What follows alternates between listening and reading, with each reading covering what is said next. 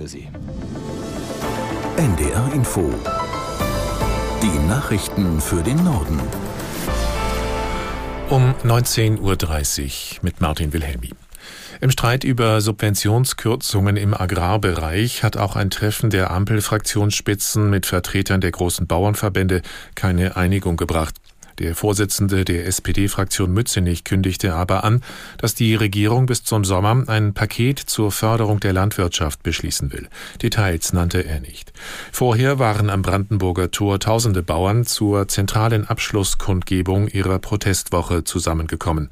Aus Berlin an Christine Schenten. Die Stimmung auf der Demonstration blieb den ganzen Tag über friedlich und doch angespannt. Vor allem die Ampel muss weg Schilder waren zu sehen. Als Bundesfinanzminister Christian Lindner vor die Menschen trat, gab es besonders laute Buhrufe. Der Minister war kaum zu verstehen. Er machte den Bauern Gesprächsangebote, aber auch deutlich, die Subventionskürzungen werde die Bundesregierung nicht weiter zurücknehmen. Nach der Rede waren wieder Buhrufe zu hören. Vereinzelt gab es Festnahmen wegen Pyrotechnik. Bauernverbandspräsident Joachim Ruckwied kündigte auf der Abschlusskundgebung an, die Proteste würden erst enden, wenn alle Kürzungen zurückgenommen werden.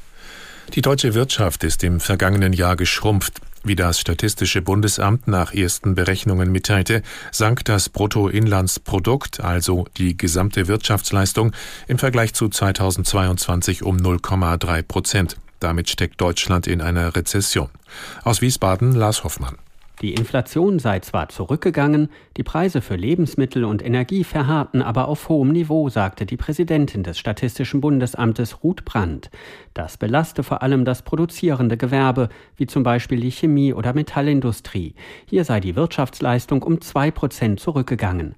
Aber auch Privathaushalte hätten etwas weniger für Lebensmittel, Möbel oder Haushaltsgeräte ausgegeben.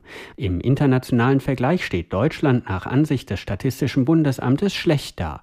In in der EU sei die deutsche die einzige der vier größten Volkswirtschaften, die 2023 geschrumpft ist.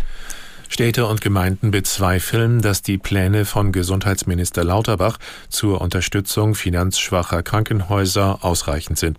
So fordert der Landkreistag Soforthilfen, um eine Insolvenzwelle von Kliniken zu verhindern. Lauterbach rief die unionsgeführten Bundesländer auf, das Transparenzgesetz nicht länger im Gesetzgebungsverfahren zu blockieren. Es sieht neben mehr Informationen für Patienten auch finanzielle Zuwendungen in Höhe von sechs Milliarden Euro vor. Nach dem angekündigten Rücktritt von Schulsenator Rabe hat Hamburgs erster Bürgermeister Tschentscher dessen Arbeit gewürdigt. Rabe habe es in den vergangenen fast 13 Jahren geschafft, mit hoher Kompetenz, Gradlinigkeit und größtem persönlichen Einsatz gute inhaltliche Konzepte und Strategien in der Schulpolitik umzusetzen, sagte Tschentscher. Rabe selbst begründete seinen Rückzug mit gesundheitlichen Problemen. Neue Schulsenatorin wird die bisherige stellvertretende SPD-Fraktionsvorsitzende Xenia Bekeris. Und das waren die Nachrichten.